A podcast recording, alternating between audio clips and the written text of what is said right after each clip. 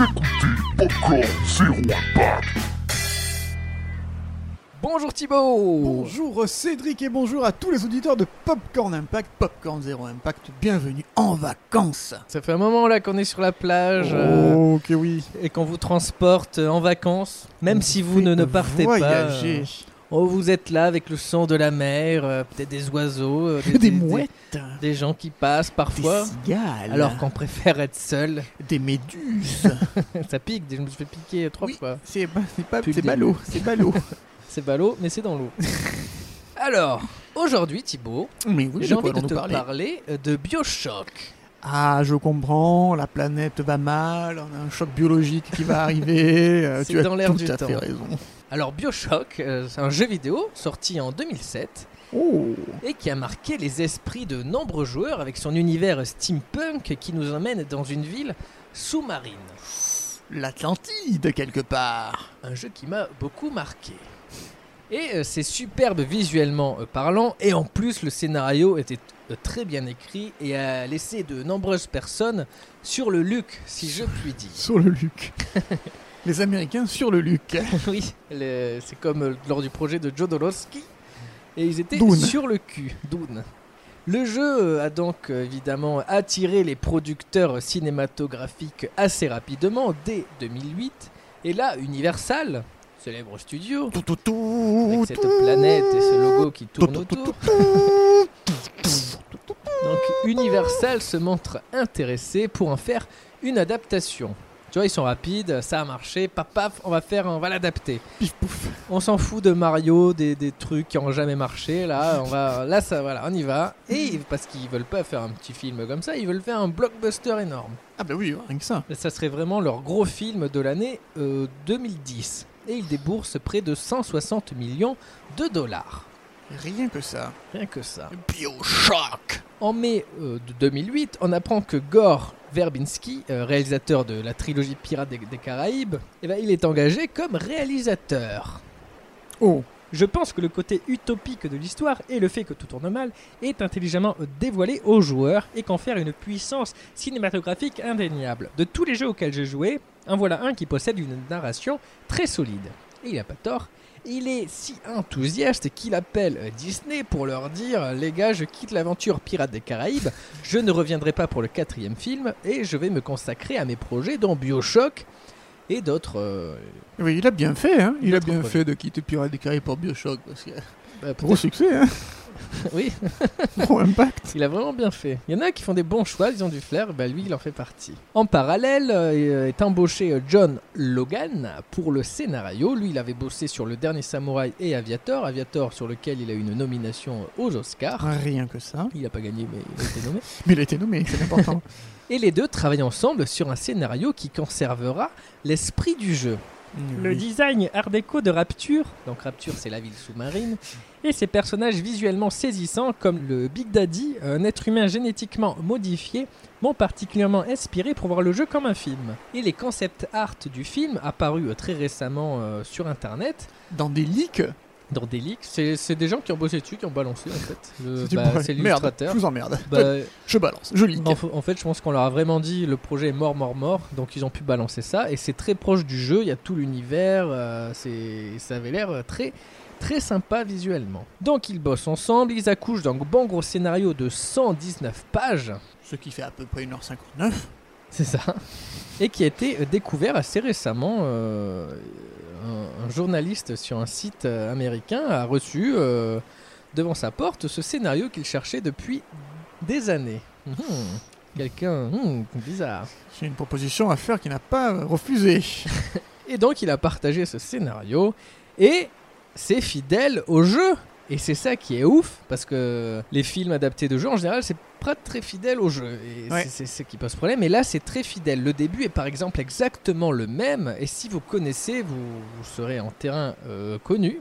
En 1960 ensuite Jack le héros qui est à bord d'un avion qui s'écrase en plein milieu de l'océan. Il s'en sort indemne et euh, nage vers un phare là qui est là euh, posté dans lequel il rentre. Est-ce Ah, que c'est le pharaon? Et on sait pas, on sait pas encore sait pas à euh, qui il est. le phare. Attention, c'est. Tu veux, pas... tu veux spoiler ou quoi? Je dis quoi? Je, je révèle ou pas?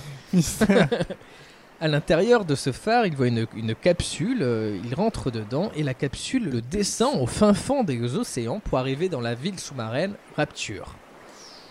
Et alors qu'il découvre la ville durant son, durant son petit trajet en ascenseur, là, euh, il est accompagné de la voix de Andrew Ryan qui se fait entendre. Donc lui, c'est un mégalomane qui a créé euh, la ville qu'il voulait comme étant euh, parfaite. L'uto- un utopiste.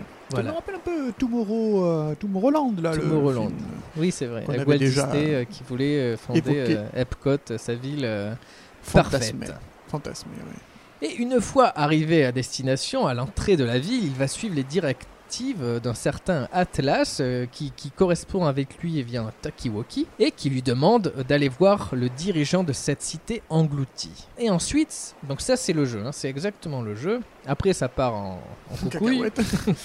Et tout ce qui suit dans le déroulement est aussi à peu près similaire. Il y a les vilains chromosomes, les Big Daddy, les, les- les petites sœurs et même le plasmide et, et la dent, cette substance euh, qu'il faut prendre là pour. Enfin, voilà, c'est. Je veux pas trop.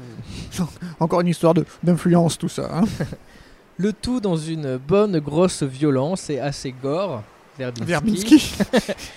Et le fameux twist est, est présent aussi, ainsi que la mauvaise fin du jeu, parce qu'il y a plusieurs fins. Ah.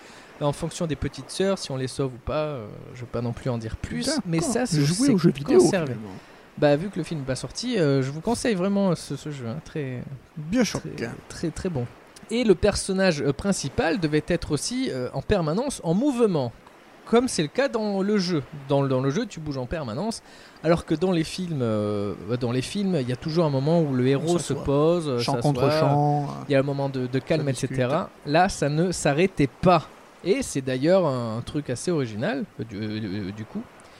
Mais euh, ils ont dû faire un changement, euh, par contre, parce que là, on est dans, le, dans un film, euh, dans un jeu vidéo, là, on- notamment dans Bioshock, on, on est à l'intérieur du héros, vu à la première personne. Sub Et donc on est vraiment le héros, alors que là, il y a une, au cinéma, une distanciation se, se fait avec le personnage. Distanciation sociale Voilà. entre la caméra et le protagoniste. Et donc ils ont, ils ont adapté ça. Et le héros est un peu plus étoffé aussi, évidemment. Donc on, on le suit, on en apprend un peu plus sur lui, il a un peu plus de caractère, etc. Ce n'est pas le, le- le spectateur qui le contrôle. Et pour jouer le héros Jack, on parle de Wentworth Miller, donc euh, héros de, de Prison Break. qui se fait tatouer donc euh, les plans de rapture dans le, dans le dos. Voilà. Donc voilà, euh, le, ça avance très très bien.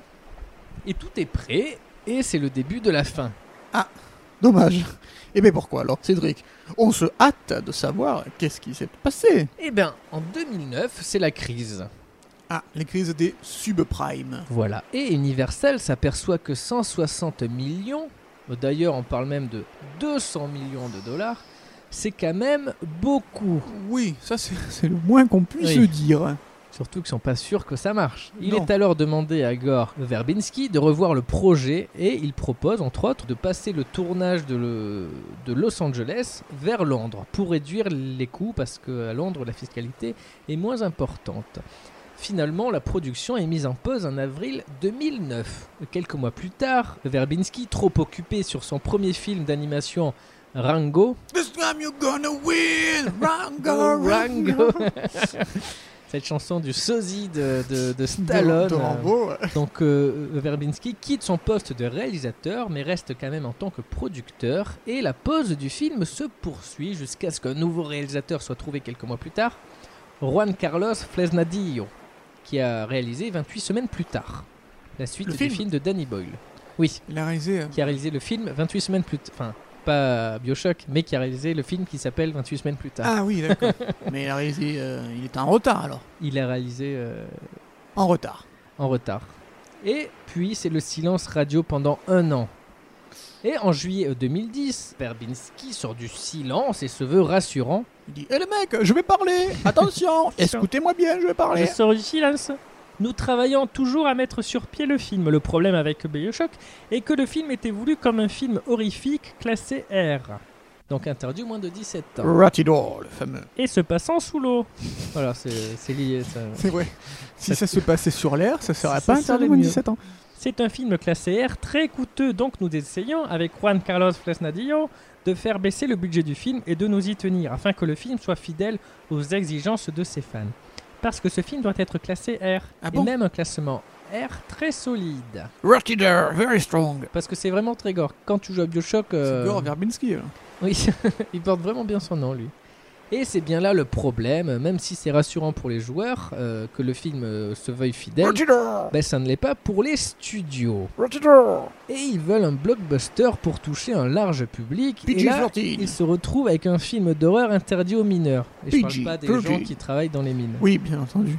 Et c'est bien là le problème avec les majors qui veulent adapter ce qui marche sans même savoir ce qui fait la force de l'œuvre. On a eu quelques bons exemples dans notre saison 2 de Popcorn Impact, vrai. avec Dragon Ball Evolution par exemple et Super Mario pour ne citer que. C'est vrai, mais il y en a eu d'autres. Hein. Donc les producteurs à la tête euh, des studios, eux, ils, ils- connaissent pas ces œuvres, ils Non. voient le titre, c'est le titre Oui. qui marche. Et Bio, donc, en plus, c'est bien, ça fait un peu vert, ça fait un peu. Oui, voilà, ça aurait été un peu Ça avance sur bien, voilà. Donc ils profitent d'une notoriété pour engranger des billets, mais comme la majorité du temps, bah, c'est la direction qui a le dernier mot et qui mise davantage donc sur le titre, euh, ça va attirer du monde. Et en se, en se fichant de la, euh, de la qualité, quoi. Ils veulent, euh, et surtout qu'ils veulent que le film euh, rentre dans un moule, euh, bah, le- un peu le moule ho- hollywoodien, que ces films qui se ressemblent un peu tous, mais Le- qui attirent du monde. Et ajouter à cela que Disney vient d'essuyer un bel échec avec son adaptation de Prince of Persia. C'est vrai. C'est vrai, c'était pas terrible. Hein. Non, ouais, c'est un bid aussi. C'était hein. pas terrible. C'était le moment où Disney a enchaîné les bids. C'était euh, pas mieux que les 4 fantastiques et le surfeur d'argent. Non. Mais là, voilà, les adaptations de jeux, c'est déjà assez compliqué. Ouais. Et ben, encore une fois, les, les studios sont quand même euh, un peu frileux et euh, Bioshock ne verra probablement jamais le jour, du moins dans l'immédiat. Cédric.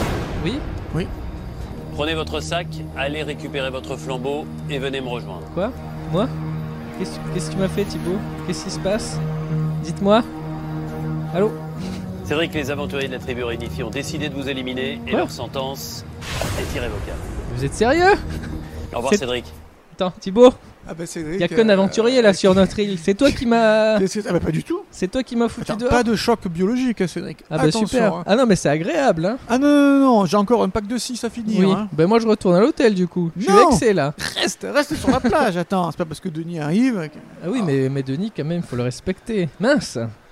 Merci Cédric pour toutes ces belles euh, histoires sur Bioshock. Incroyable. hein. Est-ce que tu aurais eu envie de voir le film Oui Bioshock? j'aurais eu envie. de- Après j'aurais eu le... évidemment l'effet de surprise en moins. Eh oui. Mais ça aurait fait un film très sympa et ça aurait permis à des gens qui ne jouent pas de plonger dans cet univers euh, De très plonger. très bien fichu. Eh ouais. De plonger. Et puis il y a eu euh, oui, le Bioshock, il y a eu le 2, il y a eu Bioshock Infinite, le numéro 3 qui se passait euh, dans une cité aérienne. Ça aussi, euh, l'histoire était euh, super bien foutue. Mais bref, voilà, c'est comme ça, c'est un film qui aura zéro impact. Puisqu'il n'a pas été euh, produit, ni même sorti, ni même réalisé. Voilà. Mais qui a eu un gros impact euh, sur le jeu vidéo par contre. Et qui a été même euh, chroniqué dans l'émission que vous venez d'écouter. Donc voilà, bah, euh, Merci Cédric, merci une beaucoup. tête.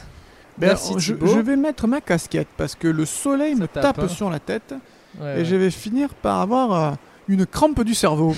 oui, ça serait, ça serait dommage. Ça serait très dommage. Écoute, bon, Et ben profitez bien, euh, auditeurs de Popcorn Impact. Espérons que vous passez un agréable été Covid-free et nous, bah, on se retrouve la, La semaine, semaine prochaine. prochaine. pour un nouvel épisode de de- Popcorn Zero Impact.